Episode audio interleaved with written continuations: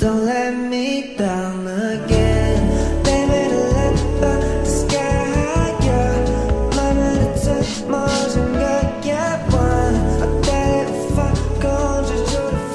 大家好，欢迎收听呃私聊职场播客节目。呃之前有一些关注私聊职场的朋友可能会发现我们已经停更了一段时间啊，也是很惭愧哦。那本周开始的话，我们会陆续上新，然后接下来的话。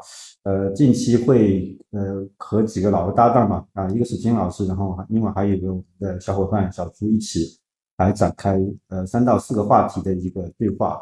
呃，比如说关于沟通的啊，关于我们年底呃每个人都会碰到的一个年底的总结以及数值，还有关于呃年终奖啊，先剧透一下，还有呢就是关于一些我们整个一年下来的一些呃个人的一些心态啊、职场心态啊，或者说其他相关的一些话题啊。那首先的话，还是请我们的这个两位老朋友打个招呼啊啊，金老师和小朱。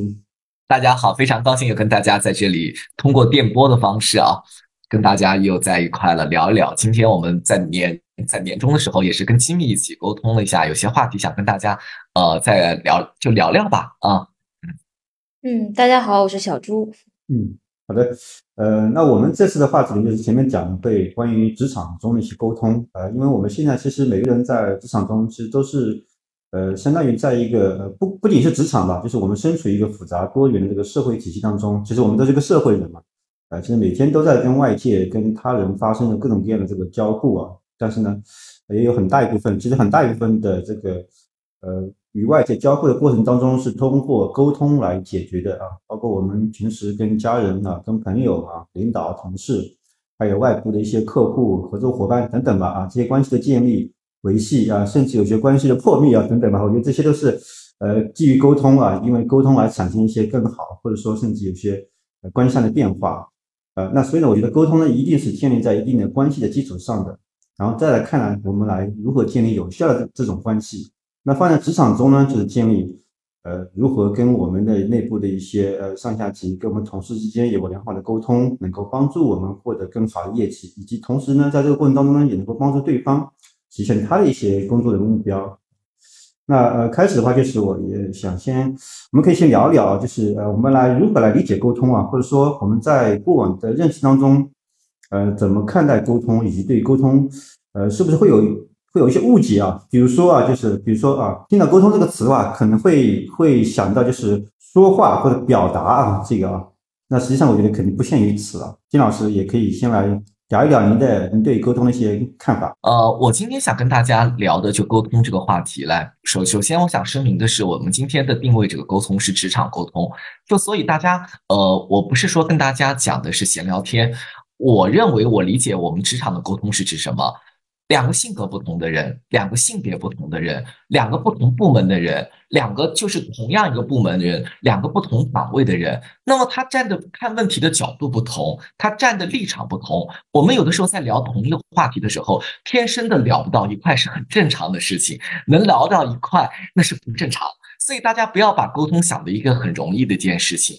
那我们说，呃，刚就刚才就是金米讲了一点是特别好，我们要把这个就沟就沟通和一些观点给他给区分开。很多朋友就是我在做职场沟通培训的时候，很多朋友也说，哎，金老师，呃，我没有心机，我没有救星爷，我不会来世，更不会见什么人说这一套。那么我想说的是，是拜托我，我今天跟大家聊的就沟通，完全不是说什么会算计啊，就有心眼啊，就拜托，它不是一回事。我对职场沟通的定就是定位是什么？就是用用对方喜欢的方式和对方去说话，然后能让对方能够听我的。呃，其实它更多的是一种非权威的影响力，就是说，我们说的从从上对下是一种权威的影响力在。那么，我们和同事之间、和部门同事之间、和跨部门同事之间，那么更多的是用自己这种非权威的影响力和说服力，怎么去影响别人，能让别人听我的，去认同我。那么，而不是单纯的去耍心眼和耍心机。所以说我一开始一开始今天就想说。沟通不要跟其他的词给弄混了，它跟什么有心机啊，有就有心眼的内涵和外缘是完全不一样的，这是我想说的第一个观点。那么第二个观点，我想说的是什么观点来？就说，因为之前听过我的分享的朋友的知道，因为金老师有过心理学的背景，我不能说我学心理学或研究心理学，说有一些心理学的就就是背景吧。我想说，其实我们在工作之外的压力源，其实有两种就因素，有种就因素我们是要认命。为什么说是要认命来改的可能性不太大？因为一种因素就是由性格来来决定的。比方说，如果您是那种张飞啊和鲁鲁智深那种性格急脾气，然后特别做事情特别要什么关注就结果就结果。那么这种哈忽略了这种温柔的过程的这样的人的话，他的压力可能会比我大一点，因为我的性格是那种四平八稳的这种性格，这是人格人格的就因素是改不了的。另外一种就是工作之外的压力源，它是跟什么？跟你的性别、跟你的年龄有关。比方说，女孩子大了，到了适婚的年龄了，要结婚了；男孩子大了，要买房。这也是一种就压力，这种压力几乎你想改掉它、克服掉，完全不可能，只能说试图的去减轻一点点。那么，其实我今天讲的职场的沟通，它也是一种压力源，它也是一种就压力源。为什么？我们刚才讲过了，来自不同部门的人，你碰上了我，你我碰上了你，我们在聊同一个话题，它天然的是聊不到一块来的。这在压力源当中，我们在职场当中一种压力源叫做遭遇性压力源。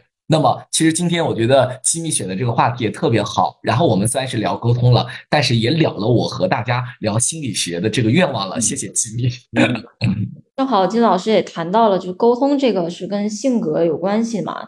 那人就是对于沟通来说，其实无论是职场中还是生活中，人们对沟通其实是有一个刻板的印象在的。然后包括沟通中也有一些呃误区在，比如说人们可能下意识的以为外向的人就更会沟通一点。但往往在职场观察中，其实也能看到，他一个人会说、会表达、会沟通，他不代表他说的好。呃，我发现就是在职场中，有的人特别能说，他表达的越多，反而会暴露很多东西。就比如说他一些低情商、所谓耿直的发言，就是在无形之中也会呃重伤同事和领导等等。呃，人们往往就会以为，就是内向的人呢就不会沟通，他可能就社恐啊，就会拒绝沟通。但就我个人，呃，就我个人，包括我觉得我们我的领导 Jimmy，就是我们都是内向的人嘛。但我们就是也不是说不会沟通。我我观察到，就是内向的人在职场中的一种就不善于沟通，可能分为两种。第一点呢，就是恐惧大场合的沟通；第二个就是恐惧大场合之外的一个职场沟通。就我觉得我个人属于是后者。呃，就首先在这里就是大场合，就指的是比如说职场汇报，然后会议汇报，还有企业大型活动一些演讲，包括个人的一个述职、呃评优竞选这些发言。嗯，跟一些同事就是在沟通中，就是有有聊到这个话题，就是有一些内向的同事，甚至有相当一部分人对这一类场合的沟通和表达是会产生恐惧的，进而导致他们在一些大场合中表达不好。其实也不光是内向的人，有的外向的人，其实在聊到的过程中也会跟我提到，就是说他们也比较恐惧这种场合。就是，但我的话，我是属于就是刚才聊的第后者嘛，就是大场合之外的职场沟沟通，就是比如说。职场平时的一个呃社交活动，就主要还是以跟平级同事之间的互动。我的话就是性格比较慢热，可能在初入职场的时候，我就不太常、不太擅长应对，呃，怎么去跟同事去打好关系。就我的习惯是，必须我先了解透彻了。比如说，了解了，就是我进入一家公司以后，我了解透彻，呃，老同事之间的关系，他们每个人的性格是怎样，我才能就是呃准备好了，我才能真正的去融入，跟他们去社交。那就是想问金老师，就是对不同性格的人，就是怎么去在职场中沟通，有什么样的见解和看法？嗯，好，呃，就小朱刚才提到这个就问题，首先您刚才讲的那种沟通，人们不善于沟通，说是不善于在公开的场合去说话，比方说在会议上，在一些活动当中去演讲，去表达自己的观点。其实我想说的，这种沟通，我不认为是职场沟通，我更多的认为这种沟通应该说是一种价值表达。那么非常好，机密这次我们在年终的一系列的课程当中，机密也给我了一个呃点，让我们再录一期，就聊一聊怎么写工作总结，怎么做述职这一块，侧重的是价值表达。其实我也帮助很多人呃做一些价值表达，那么它是有方法有套路的。这个我们在年终。总结和数值当中，我们在聊这个话题。那么我们说了，呃，您刚才讲的是沟通是当中是说，呃呃，就是说有的人其实我们看我们在沟通当中有两有两种就情况，我就我们在聊一个话题，然后我们之间的观点是不一致的。那么有两种情况，有的人呢性格可能外向的人，或者有的人性格比较强势的人，他会干什么？那我那我不能出这口气，我非要跟你争个输，争个高低输赢，那我就给你怼。然后还有一种人呢，也许像小猪这种性格内向的人干什么？我就退缩了，我回避了，哎，我不跟你聊了。我们中国人有句话叫“我惹不起你，还躲不起你”，对不对？那么，但是大家有没有发现，我不跟你聊了，但是这个问题有没有解决？小猪，我想问一下，这个问题解决了没有？没有结局，嗯 很多时候就这么过去了，就就过去了。但是我们沟通的效果没有达到，我们是无效的就沟通啊。我们今天我一开始就讲了，我们今天说的职场沟通是什么？我们两个人在聊不同的话题，我们俩对这个问题有不同的就意见，我们俩怎么双方能够达成就一致，去推进这件事情，这是我们的就目的。我所以说，这是我们沟通最本质的目的。当然，就小猪提的这个观点特别好。我们说了，对于什么样的性格的人，我们要用什么样方法，是有什么样的方法。这个呢，我觉得首先我们要确定这个人是什么样的性格。那么我们在聊到什么样的性格的，因为心理学的就流派太多太多了。我们今天下午我没有时间跟大家去聊什么心理学啊、性格这方面的就流派，因为这个东西内就内容的涵盖量特别多。那么我们就讲一下吧。我就我说我就把人基本的分为四大类，而、不是我人分为四大类啊。就说我们我不知道大家知道不知道西式性格特质，这是两千多年。前古希腊的一个医生西摩克拉底提出来的人有四种特质的类型，其实大家不要小看这个西摩克拉底提出来的人的四种性格特质的类型，也就是我们今天当下很流行的另外一种心理学上面行行为心理学当中提出来的 DRSC。DRSC 的根其实就是在这里，它就是来源于西摩克拉底的这个西式性格特质。那么我首先要讲一下西式性格特质，我们简单说一下，它有四种特质。第一种是什么？感知质。感知质的人，如果我用一个字来总结，就是什么？就是火急。他遇到一点事情，点火就着，情绪波动特别大。还有一种人叫做多血质，我不知道大家身边有没有这样的人，就多血质。那么如果用一个字来形容这种多血质的人，叫做活。这种人他有个非常好的一个特点，就是什么？擅长去交际，最适合跟那些陌生人，即便这个人是他不喜欢的人，或者他知道这个人不喜欢他，但是他也和这样的人能够快速的熟络起来。来。朋友就老乡，我们加个就微信聊起来哈起来。我不知道大家有没有性格呃，周边的朋友当中有没有这样的人？其实这样的人最适合。这样的人，大家有没有发现，很多做销售的朋友很有这种特质的类型？是的，是不是这样子的？吉米，你觉得你们公司以前做销售的人是不是很有这种特质的类型？非常火，对吧？我们在《红楼梦》当中有一个代表人物王熙凤就是这样的人，对吧？还有粘液质，我是粘液质的特点。粘液质的特点是什么？安安静静，非常。就稳重，但他有的时候会什么反应稍微会慢一点，考虑问题其实挺细的，情绪有的时候会稍微的迟缓一点。如果用一个字来形容的话，粘液质的特性就是稳。那么最后一种就是什么？抑郁质，就是我们经常讲的林黛玉的性格，多愁善感，葬花了。那么如果用一个字形容，就是什么？愁。那么我们刚才讲了这么多啊，那种说了，那我们跟这四种人的性格当中，我们应该怎么去沟通？第一种胆汁质的人，胆汁质刚才我们讲的，用一个字来形容就急，动作很迅速，呃，马上说到哪你就要做到哪。那么，哎，快点，快一点。那么我们说了，你赶快不要跟我说过程，啰啰嗦嗦说那么多干嘛？你告诉我就就结果，这个事情到底怎么回事？那么我们说了，跟这种人在一块去沟通的时候，他很着急，他要就后果，要结果。那么他这种人在工作当中，他有个最大的特点，他有一种周期性，还有一种就是就是周期性。所以跟这样的人去说话的时候，我们能如果我们知道就对方是这种这种人，是是这种感知是很着急。火爆脾气这样的人性格的说话的时候，我希望您能不能，即便是您说话的速度比较慢，或者说话比较温柔，声音特别低，您能不能在和他沟通的这个二十分钟的时就时间内，把你的说话的声音速度也给调高一点，说话速度也快一点，然后呢，加快就语速，快速的切入去正题，而不要说就老大今天天气多好啊，我们来聊一聊这个话题，那么他等不起你。那么多血质，我们刚才讲的多血质用一个词来形容，其实就活。那么我们说了，跟多血质的人来沟通的话，我们可以聊聊工作之外的一些话题啊，天气啊、时事等等，甚至我们可以有一些什么，偶尔会有一些拍身体的就接触，拍拍就肩膀啊，拍拍就脑袋，这些都可以。那么我们跟多血质的人在外沟就沟通的时候，这种人有个特色，有一点什么，有一点轻率，有一点好大喜功。我们要学会什么？不是说恭稍微的要学会恭维他们一些，甚至把一些就功劳啊，把一些就整个团队的就业绩啊，都归功于他，这是一点特点。那么粘液质，粘液质这种人就是稳了，因为我自己太熟悉自己的工作风风格了。那么我们跟粘液质的人说话的时候啊，请你一定要放慢你的速度，不要腾腾腾像连珠炮一样就就说话。那么我们说了，而且跟粘液之人说话的时候，请大家少用一些呃形容词，多会用一些事实啊，用一些数据，不要用自己的情绪，因为粘液质的人是不太容易被情绪所感染到的。那么最后一个质就是预质了，预质的人跟大家说话还要干什么？说话速度一定要放慢，要体现出什么？以人就为本啊，照顾一下他的小情绪，然后你跟他要干什么？要互。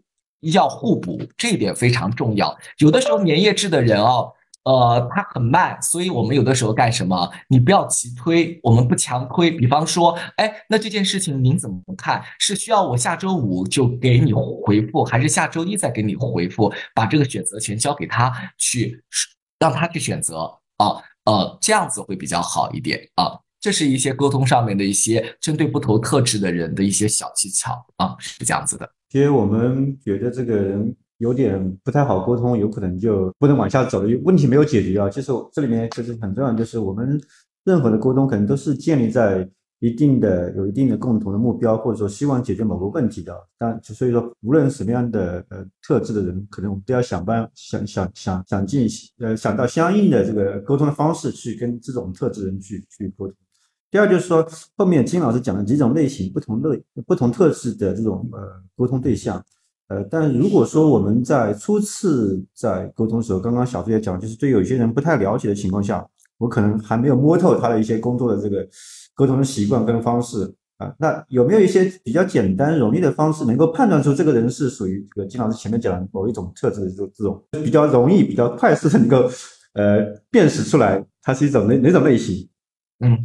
好，那么说说这四种特质，我我想说的是什么？稀释性格特质这四种特质，其实在每个人身上都有显现，只不过说每个人身上占的因素或多或少的而已。那么我们如果说跟这个人在一块，并不是很了解他，那么今天我想跟大家再聊一聊一种沟通当中的通用模式。这种通用模式应该说是适合任何场景、任何性格的人都是可以的。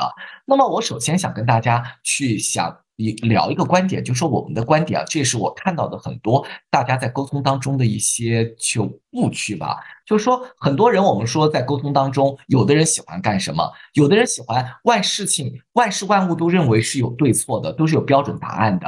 那么我们说了，我们沟通并不是讲道理啊。我们沟通追求的是效果。你跟别人讲道理，你讲的那么堆就大道理，别人不听你的，不接受，不按照你的去做，有什么用啊？这一点我们说了，我们沟通不是讲道理，我们追求的是效果。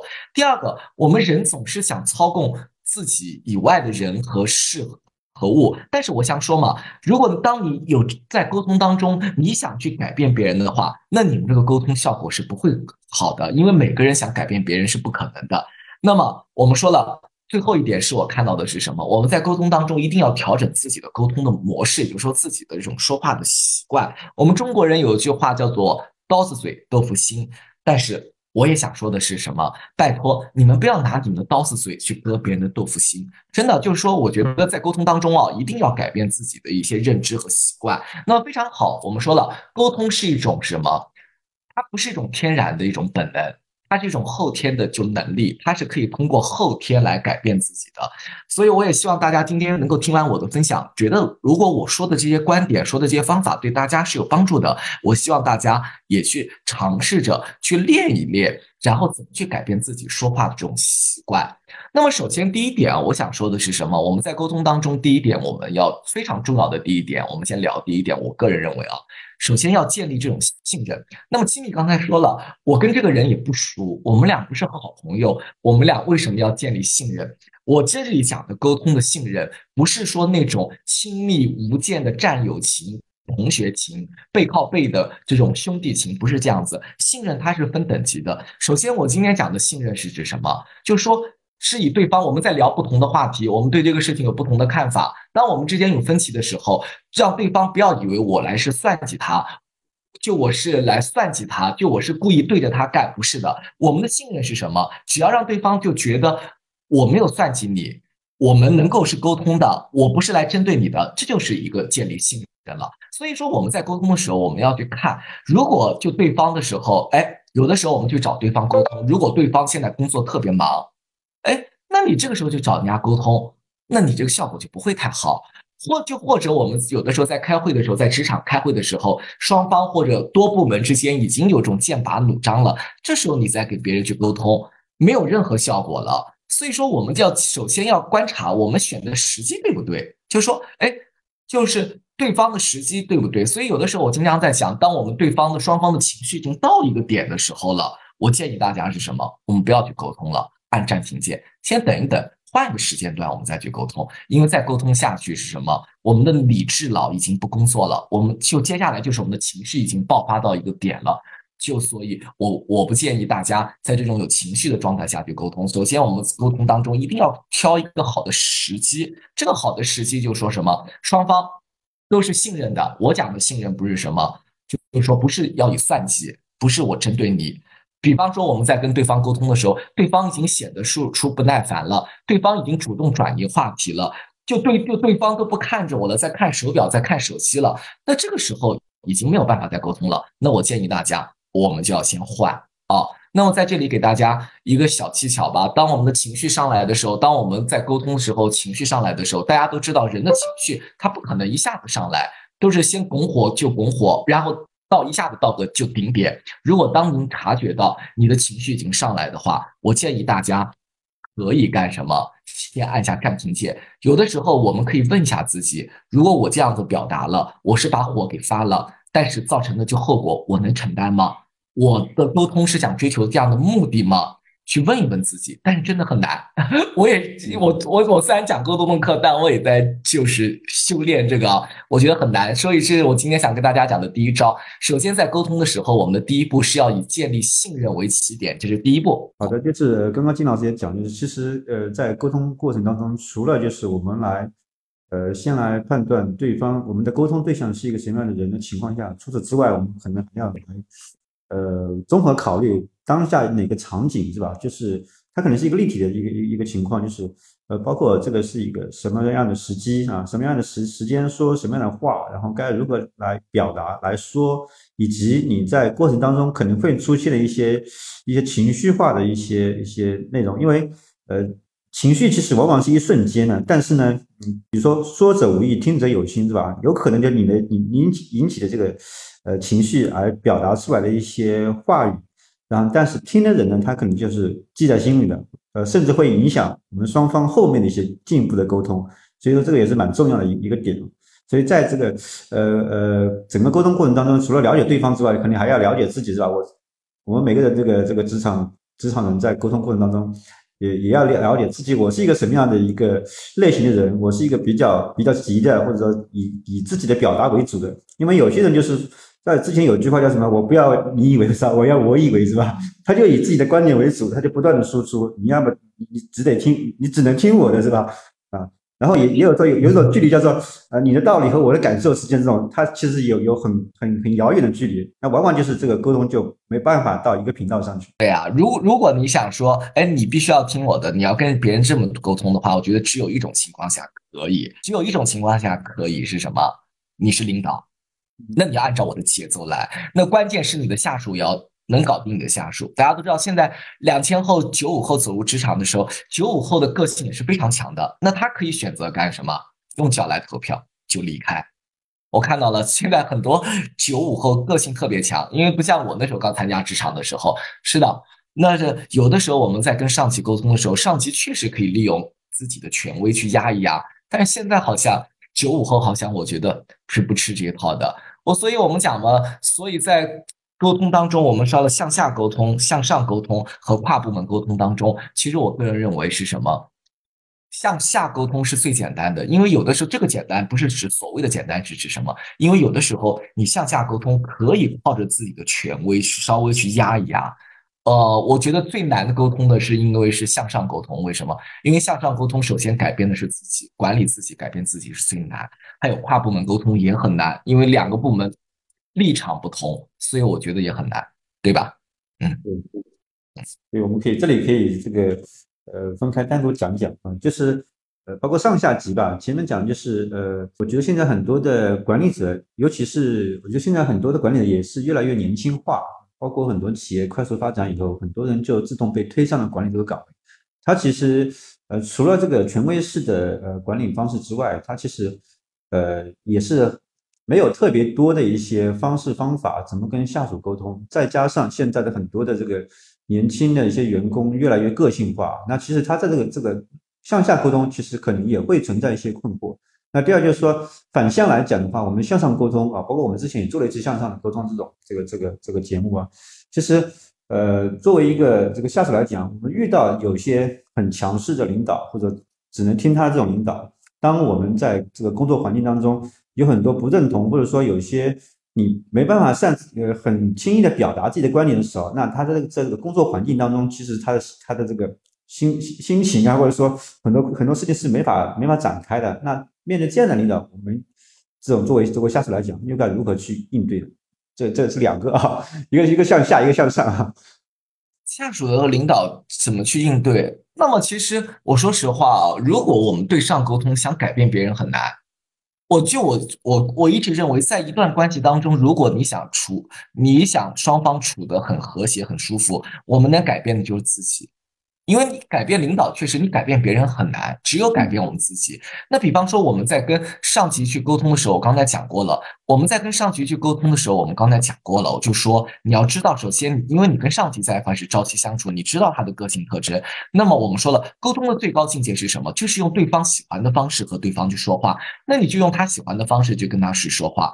那么第二个就说是什么？我们在跟上级去沟通的时候，你要去注意自己。首先，你要去能分清楚你的主次。我经常说一句话叫什么？你的影响圈。我我这也是我看那本书啊，《高效能人士的七个好习惯》当中一个概念，一个叫关注圈，一个叫影响圈。什么叫关注圈？关注圈就是你关注的，但是你改变不了的。影响圈是什么？你能改变的，但是你不去关注。那我觉得我们自己首先要分清主次。哎，你的关注圈和影响圈在哪里？关注圈的事情，你去发发牢骚就可以了。多做一些是什么？你能影响的、你能改变的事情，我觉得这一点很重要。那么第二点，我们在沟通的时候还有一点重重要是什么？分清楚自己的角色，我觉得这一点很重要。比方说，我举个很简单的例子，比方说你对公司这个制度不是很合理。不是很满意，那你去跟领领导去谈，比方说我们就是我这个项目组，哎，公司给我派了很多新人来，但是这个项目又很着急，又很赶时间，压力又非常大。然后比方说你本来的目的是想找你的领导给你去增加一些有工作经验，派一些有工作经验的人，但是你说话的时候一上来就抱怨，一上来就发脾气，领导这公司的人事制度怎么安排的？怎么这样子？那你我不知道。我觉得从这个话题当中，我因为我听到很多人这样去沟通啊，我就我真的听不出来，你到底是要寻求领导的帮助支援，还是在发脾气？我听不出来。而且我想退一步说的话，即便是公司人力资源部安排了一些实习生进入的项目组，我想你的领导的时候也不一定能改变这件事情。那你的诉求是什么？你的诉求是想告诉他，这个项目的压力非常大。然后我最近我自己的压力也非常大，我们的目的和出发点都是为了保证这个项目能够如期按质按量的完球完成。公司和领导能不能在领导的职权范围内给我多增加几名经验比较丰富的老员工？那你去说话就是什么？首先你要说行说行动啊！哎，领导，你看最近项目特最就最近项目压力特别大，我们部门连连我们项目小组经常就是加班。这是讲你的事实吧。然后事实讲完以后，你可以讲感受。那么你看公公公司，我也知道公司最近特别缺人，然后给我们部门派了一些应届毕业生。但是你也知道，应届毕业生现在来了以后也不能干活，都是要靠老人带。然后最后干什么？讲诉求。哎，领领导，你看你能不能给我增援一些，给我派一些有工作经验丰富的人？但是这个公式并不是说是。一成就不变的。我们说了沟通，我不能给大家今天说提供一个话术。如果我刚才讲了，如果你的领导是个急脾气，是个胆汁质性格的人，那我们这个话术可以倒过来。首先讲什么？讲诉求。领就领导，你能不能给我安排几个工作经验丰富的人？好，讲完以后再讲什么？事实。讲你的感受，这个东西是可以灵活运用的，但是你首先要说分清楚什么，你的角色是什么，这一点我觉得是非常重要的一件事情。那么在工作在跟上级沟通当中，我还想讲的一个观点是什么？服从是天职，真的。当有一个问题的时候，你跟领导有不同的看法、有争议的时候，你完全可以找领导去沟通。那么如果你能说服领导，OK，那是你的本事。如果你说服不了，那你会干？那我们回来要做的事情吗？我想说一个我真实的案例啊，那是我几年前、多年前，我有我给一家公司，给一家软件公司做人力资源顾问、做管理顾问的时候，然后我刚到这个公司做顾问，然后一周大概就去了一次左右。我这个人喜欢去跟各部门人聊，去知道这个公司最真实的情况啊。然后我就跟销售部的一个软件公司嘛，软件开发公司，然后一个销售部的小伙子就跟我聊，他说金老师，我觉得我们公司制度当中有一项东西不合理。我说什么不合理啊？他说我们公司规定拜访客户必须要穿西装。他说：“我觉得这一点不合理。”然后我就问他：“你觉得为什么不合理？”他说了：“如果我拜访的是一些政企的客户，或者这个公司员工上下班工作服就穿西装，我觉得穿西装是 OK 的。但是，比方说我我去拜访的是一个销售行业，或者什么其他什么一个快时尚行业，什么零售行业，他们公司都员工都是穿休闲服的，都不要求穿工作服的。我穿个西装傻不傻？哎，我觉得这个员工讲的很好，这就是我们心理学上面讲的 luck me。像我嘛，人都喜欢和自己。相似人去说话，那么我也觉得，哎，拜访不同的客户，我要选择不同的旧衣服，穿不同的衣服，我觉得讲的很有道理。然后我就把这个制度跟这个公司的老总说了，我觉得我们公司规章制度当中，就是关关于拜访客户穿什么衣服，我也觉得不太合理。然后我就把我的意见讲给了，但这个老总听完以后，他金老师，你讲的非常对，我也很认可你。但是我想告诉你什么？公司这个规章制度出台时间不到两个月，两个月的时间，如果一个制度不到两个月我就给他去修改的话，那个制度的严肃性就没有了，朝令夕改嘛。我们说了，我们在制定规章制度当中最怕的就是朝令夕改。他说：“您说的这个建议特别好，我记下来了。在今年年底的时候，我们公司每年年底的时候会统一的对公司制度进行就修改。那么我们再修改，现在没有修改之前，请大家执行。”所以这个案例对我的触动很大，就是说，我觉得我们跟上面去沟通的时候，当我们对一件事情没有达成共识的话，我沟通不了的话，那你接下来的步骤就什么？服从是天职。那么还有一点，我觉得非常重要的是什么？按时汇报，不要给领导干什么有意外。这一点其实我自己摔过跤。哎，有的时候那时候刚入职场的时候，总觉得哎，我想做一件事情给领导一个意外，那我想给领导一个惊喜，不是的，那真是惊吓。所以说，我们要知道，领导要搞清楚，就是回来了。就领导喜欢用什么沟通的方式？有的领导喜欢听口头沟通，那我们就用口头的方式；有的领导喜欢用书面，那我们就用什么？用书面、用写邮件的方式都是可以的。而且我们要知道，领导的喜欢下属跟他汇报的节奏是什么？比方说是按天汇报，还是按周，还是按照项目的时间就节点？要搞清楚你们上司的这种工作的汇报的去。去节奏，那么你在沟通才能顺，对吧？这个时候，这个时候，这个是我想说的，呃，就几点。最后一点还是很重要的一点，就是什么？感情银行，感情银行也不是我发明的，也是我看了《高效能人士的七个好习惯》这本书上给我一个非常受益的，我在职场非常受益的观点。那么，感情银行是什么意思？就说很简单，就说白了，就说平时你自己在银行开个账户，零存。就整取存点钱，那么偶尔一次取钱了，你有急用了，那叫支取，不叫透支。如果你从来不在银行开账户，从来不存钱的话，偶尔一次支取，那就叫什么透支。那么换到我们上下级的相处的时候，下对上，上对下都是一样的。麻烦您作为一个下属，跟你的领导也建立一个感情账户，没没事的时候。问问好，打打招呼，不要到有事了才去找那领就领导，那也不好。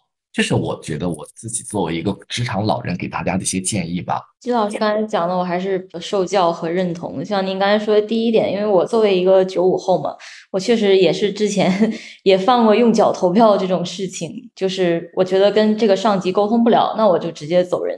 但现在随着工作时间久了以后，我觉得其实也没有什么不可化解的这样的矛盾，沟通也是慢慢可以改进改善的。就是还是要学会像您刚才说，学会服从是天职吧。如果一直在职场中有性格，其实在一家公司其实是待不久的。第二点就是您刚才讲到过，就是向上汇报这里，就是您刚才说也是踩过坑嘛。其实我自己也是，呃，之前有这样的一个不太好的一个工作习惯的。就比如说一个工作，它是阶段性，可能不会在短时间做完的，我可能就更倾向于在我完完全全完成以后，我再去反馈。这个过程中呢，就可能跟上级就会产生一些时效上和工作结果的信息差。就后面我自己知道自己有这个问题以后，我也是就是要知道，就对自己的工作任务进行及时的反馈。包括我身边的一些小伙伴也是有这样的问题，就大家都期望着给领导一个惊喜，但到最后呢，可能最后反而会弄巧成拙。谢谢谢谢小朱，其实这也是我自己当年一路走过来职场二十多年，我自己踩过的坑。所以我就记得前几年那个有一个电视剧一下火了，《我的前半生》。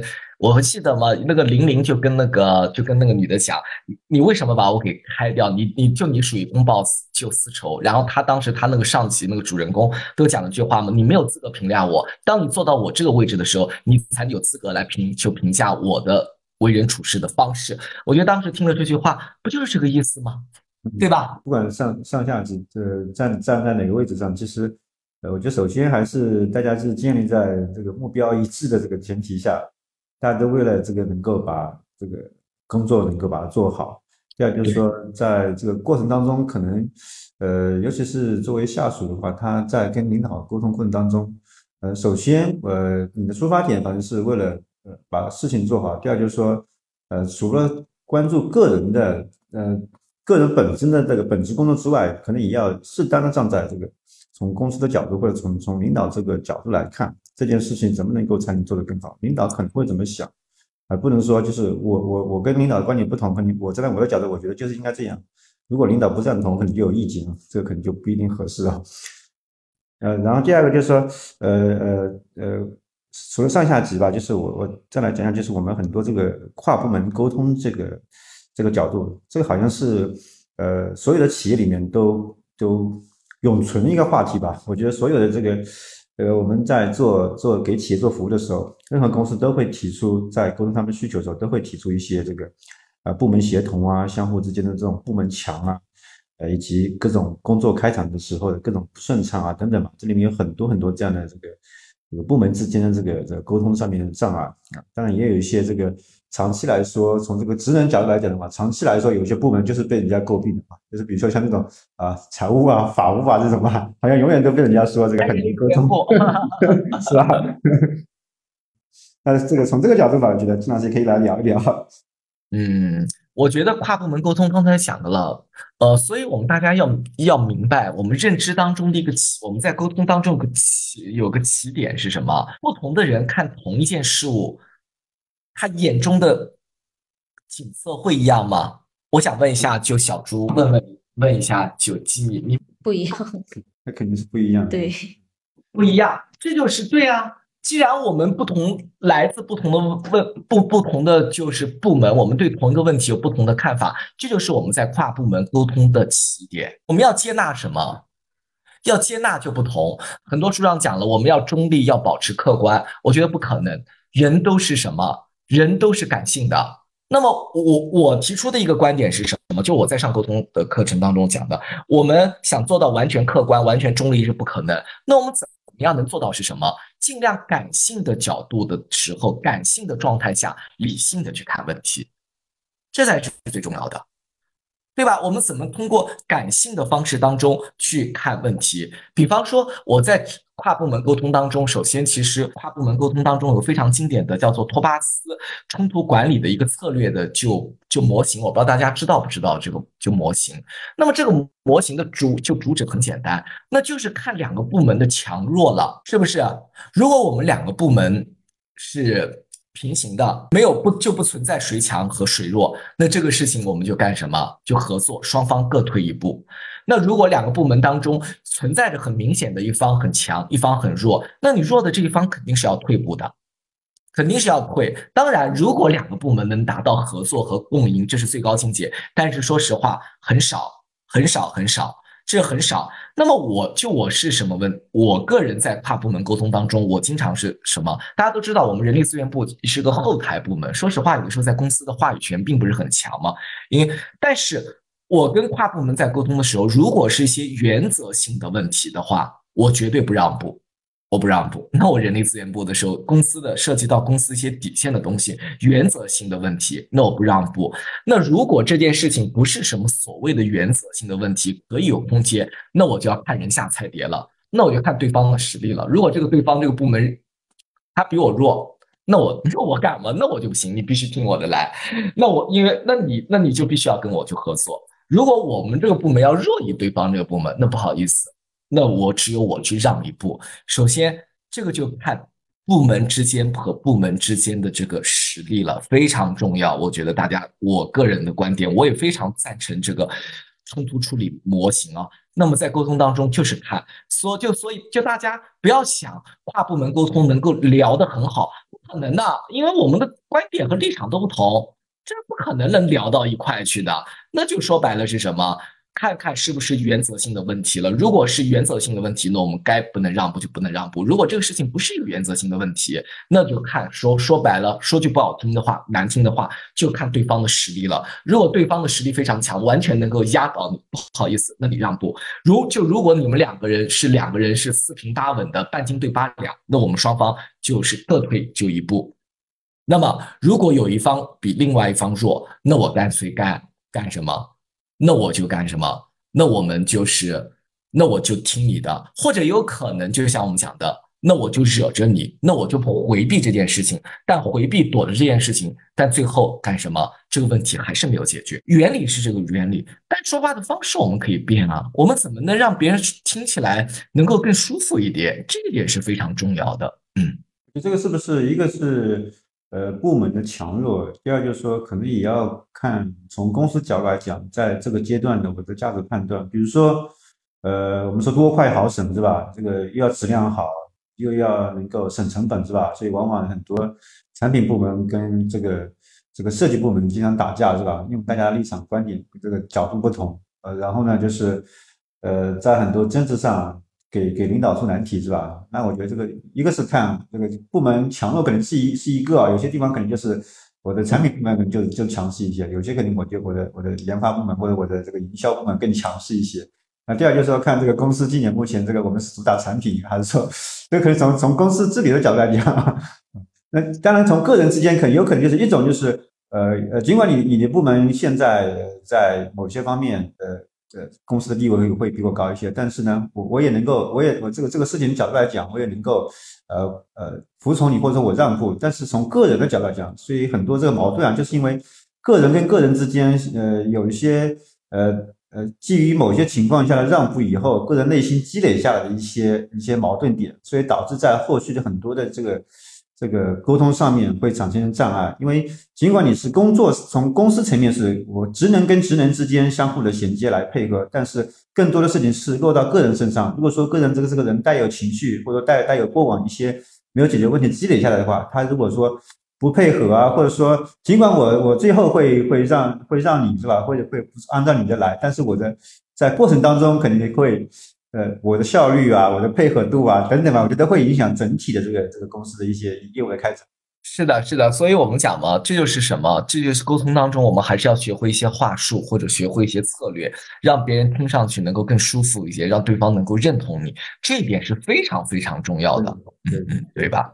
是的，所以这个沟通上面，这个我是说，一个是呃，有些人呃，开始可能会觉得他这个人能说是吧，然后能表达啊，那真正沟通可能就是。你除了沟通表，你你除了说，然后表达，还要倾听，是吧？包括你你你你过程当中给他的这种这种呃现沟通现场给他的这种感觉跟反应，是吧？都能够造成他对你的一些一些印象，以及后面跟你的这种配合的程度。嗯，其实其实我倒不认为会说的人就是会沟通。大家有没有一个发现一个我我不知道大家有没有观察过一个现象啊？呃，在实际当中，我们在沟通当中啊，那些会说话的人，或者说说话很讨人喜欢的人，或者说情商高的人，其实我不知道大家有没有观察过一些啊现象，这样的人反而是什么？反而是多听少说，嗯听的人会多听，说的反而少。嗯我不知道大家有没有这个观点。其实我觉得在沟通当中，我经常会有一个比方是什么？沟通要两只手，左手和右手。左手就是什么？先听，然后再说。但是大家有没有发现，我们中国人相反的是什么？太多的人是会说不会听。我不知道大家有没有关系的。我们哎，我们能不能就说，我有的时候经常，因为我在呃线下上这个沟通技巧的课，我我我我有个小练习啊，叫两分钟就倾听。其实大家都觉得两分钟时间很快。但是我当时这个试验是这样做的，就是找两个人，一方说话，然后另一方就是不加任何自己的评判，就是说把对方说的话原封不动的给重复。大家都觉得两分钟的时间很短，但是在实验当中这样子一说，呃，一听一说，这样去重复对方的话，其实两分钟的时间真的很长。其实我觉得，其实如果我们在跟别人沟通的时候，大家如果能够耐心的倾听两分钟，其实我觉得这个谈话的沟通的本质会发生一个质的变化。其实大家回去以后可以去试一下子，其实倾听真的很重要。就说比方说，我说倾听为什么很重要，特别是我们中国人的词汇，就是之前我不是跟上课的时候我们讲过这个例子吗？比方说我弟弟考上。大学了，我们单听这个词，我们听事实是什么？哦，我弟弟考上大学了，但别人背后的故事我们不知道。我刚才讲，我之前上课我就举过这个例子，哎，这个人是什么？他家庭条件非常困难，他弟弟上中学的时候，家费呃学习的费用都是他负担的。这个时候，他对于他来说，他弟弟考上大学，他并不是很开心，对吧？那比方说，我们同样一句话，我换一句话，哎，我中午不能就就机密，中午不能和你一起去吃饭了，领导让我到他办公室去。那么这是一句话，这是一个事实，但背后的感受和故事有可能是两个版本。一个是我最近工作表现特别好，领导让我办公室谈谈，领导可能会表扬我，会给我，甚至会给我发奖金，这是一种可能。还有一种是什么？我最近刚犯了点错，我也知道领导这时候会来训我，这都是。所以我们要学会的是倾听，倾听背后的不光是语言，倾听最后对方的对方的故事，对方的感受是什么？这一点真的是要大家去刻意的去练习自己的，去刻意的去练习自己的啊。嗯，啊，因为我跟前面听到有个词叫情商嘛，我想也也可以呃听听丁老师的一些观点，因为大家有时候都都会在里我们在日常沟通当中都会讲，因为这个人这么会说话，或者说。沟通的时候，感觉这个人啊情商很高，好像往往就是这个情商高跟会沟通，好像有点画上等号那种感觉啊。情商这个概念是一九九五年戈尔曼先生提出来的，因为在情商当中有个非常核心的技巧叫同理心。呃，同理心，我就说白了，我用我的话来说是什么？就把自己的。脚伸到别人的鞋子里去感受一下，就什么意思呢？就我说我们俩沟通的这一刻啊，我们说在我沟通的，比方说我跟吉米两个人对这个问题有不同的看法，当我跟吉米这一刻沟通的时候，我忘掉我自己是金丹，然后我走进吉米的就频道，我去聆听一下子，试图感受一下吉米的就感受，但这个东西很累。是我要把频道切换到这个东西，真的要去修炼，很累。但是我也不赞成现在很多网上所谓的心灵鸡汤，什么同理心要时时刻刻保留，我就我不赞成这样子。同理心是指什么？当我们和对方意见不统一的时候，当我们和对方有冲突的时候，当我和对方需要沟通的时候，这一刻我忘掉我自己，全身心的投入到就对方，听听对方的就感受。听完以后，我们两个人，我和吉米两个人就不同的就是个体，各回各家，各找各妈，各回各的工作。隔断，我为什么要理解你？你为什么要理解我来？所以说，这个东西就是说，情商的一个合理心的技巧，就是就是同理心。哎，哎哎不行，哎不行。所以我就在想一个问题啊，就是说这个东西讲讲很容易，但是真的要去修炼。嗯，我觉得这个是要一个修炼的，这个东西，呃，大家还是要去修炼一下子。然后讲到现讲到这里了，大家要说，那不能说了，那这个同理心有没有一个回应的，就是公式？那再给大家一个回应的公式就是什么？事实加感受。首先说出对方的事实，第二个说出对方的感受。那举一个例子吧，比方说。呃一个同事，你的好同事最就最近家里面一点事情，小孩经常生病，然后呢他经常要请假带小陪小孩到医院去，呃去。看病，然后这个时候呢，同事们也不理解他，然后就就领导来也批评他。那嗯，同事不理解领领就就领导批评是很正常，因为你请假嘛，耽误了整个部门整个团队的工作的安排和进程，我觉得这很正常。然后这时候他向你来就倾诉，那我们来套用这个公式：事实、感受，事实加感受。事实是什么？哎，最近你孩子经常就生病，你要经常就请假。然后，因为你请假了，自己也要经常私下里要加班，这不是他的事实。感受是什么？肯定是不爽了，得不到同事的就理解，得不到领导的就认同，肯定是不爽了。你一定感到很委屈吧？这就是一个感受啊。这就是一个说话的方式，一个有效的一个万用的一个回应的方式是什么？事实加感受，有几个事实说几个事实，对方有几个感受加几个感受，公式很简单，关键你需要学会去应用。但是我在这里再说一下，同理心它不是同情心，同理心只是说我理解的你的感受，但是不代表赞成，我赞成你的心，我赞成你。我同意你，不是这个意思啊。同理心是是说，我此时此刻理解你的感受，但不赞，但不代表我赞成你。对，所以说这个，呃，整个沟通的这个过程当中，呃，其实同理心也就是我我能够呃倾听，然后理解你在讲一些你你所要表达的一些内容，以及就是然后给予我的一些反馈。嗯。对啊，还就还有我们在别人在沟通的时候，我们刚才讲了，还有我刚才给大家讲的一个，我们在跟对方的沟通的时候，首先是什么？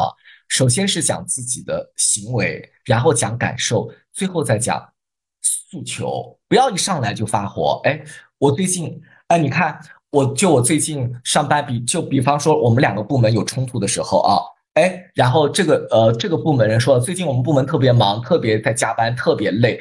但是在工作当中却得不到其他部门的支持和配合，那这时候我们接怎么接？很简单，哎。最近刚才王工说了，他们部门经常加班。我这几天晚上下班的时候，我也发现了，就王工的办公室的灯都是亮着在，确实天天加班很辛苦。那我在工作当中自己加班了，付出这么多，得不到其他部门的就认同，肯定心里是不舒服的，肯定感到很委屈的。这一点我是能理解的。但是我们和王工的诉求都是一样的，我们之间的争执也好，争论也好，不同点也好，都是为了把这个项目给推进。那么我想，王工如果听了我这样的表达，即使肚子里面再有火冒三丈，他也不好意思再发了吧？是不是的？所以说说话还是有技巧的，还是刚才我讲了，首先是讲什么？讲行为，讲事实，然后讲自己的感受，然后最后再说出自己的诉就诉求。有的时候我们可以把维度给拔一拔，哎，我们两人对问题的看法是不一样，但是我相信我们的目的，我们出发点都是一样的，是吗？哎。至少我们在价值观上是一样的，我们是认同的，就对吧？嗯嗯，好的。那那个最后吧，就是看看金老师还有没有一些在我们职场沟通当中一些呃最基本的，每个人我觉得就是不管是对呃在在我们的对沟通的对象的身上去去能够发现一些什么样的一些一些从我从我需要去做改变，或者说去能够。能够为了双方能够更好的沟通的一些前提条件嘛？那第二就是说，从我自身来讲的话，我想成为一个在职场中能够更好的懂、更懂得沟通，能够更好的在各种沟通环境当中能够呃有有很好的这种表达，然后也能够把我所要表达的东西能够达到达达达成一定的目的吧？啊，就是有没有一些最基本基本的一些原则或者说关键要素？关键就要素，我再跟大家讲几个，有几句话，我觉得大家不要去说。比方说，你应该怎么样怎么样，别人很反感。我不知道大家听了“你应该”这个话，哎，就小朱，你听了“你应该”这个话，你反感不反感？会比较不爽，对吧？我们应该不要。哎，我们可以怎么讲？我们可以讲自己的一个案例，讲自己过往的一个经历，这时候可以。哎，我想给你讲一个我过往当中的一个就经历怎么样？第二个，也不要讲是什么。我都是为你好，然后还有就还有，我们不要讲什么我是对的，那你我是对的，那你的意思是什么？那我就是错的，对不对？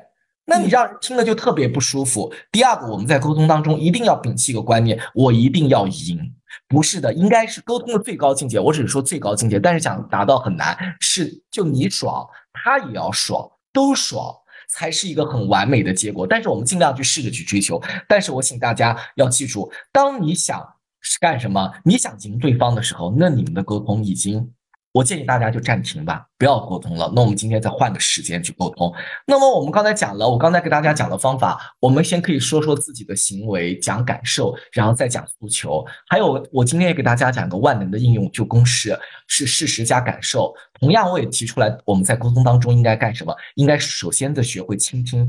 那么大家去试一下，让您跟对方，当您和对方去沟通的时候，您能够耐心的倾听对方两分钟的话，你的沟通的这个。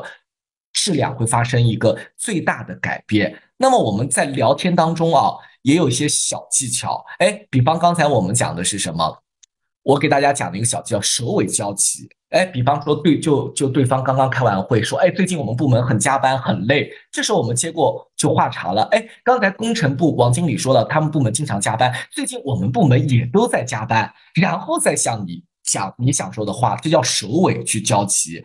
然后我们还讲了一个什么？认同交就交齐。就就其实我这个方法已经讲了，我们的初衷都是为了解决就问题。哎，这是我们在目的上，在观点上面是交齐，对吧？然后还有是什么？目标就交齐。哎，我们的出发点都是一样的，都是为了。解决这个项目的这个问题，都是想给予、想按时、按质、按量完成公司布置这个项目就要求。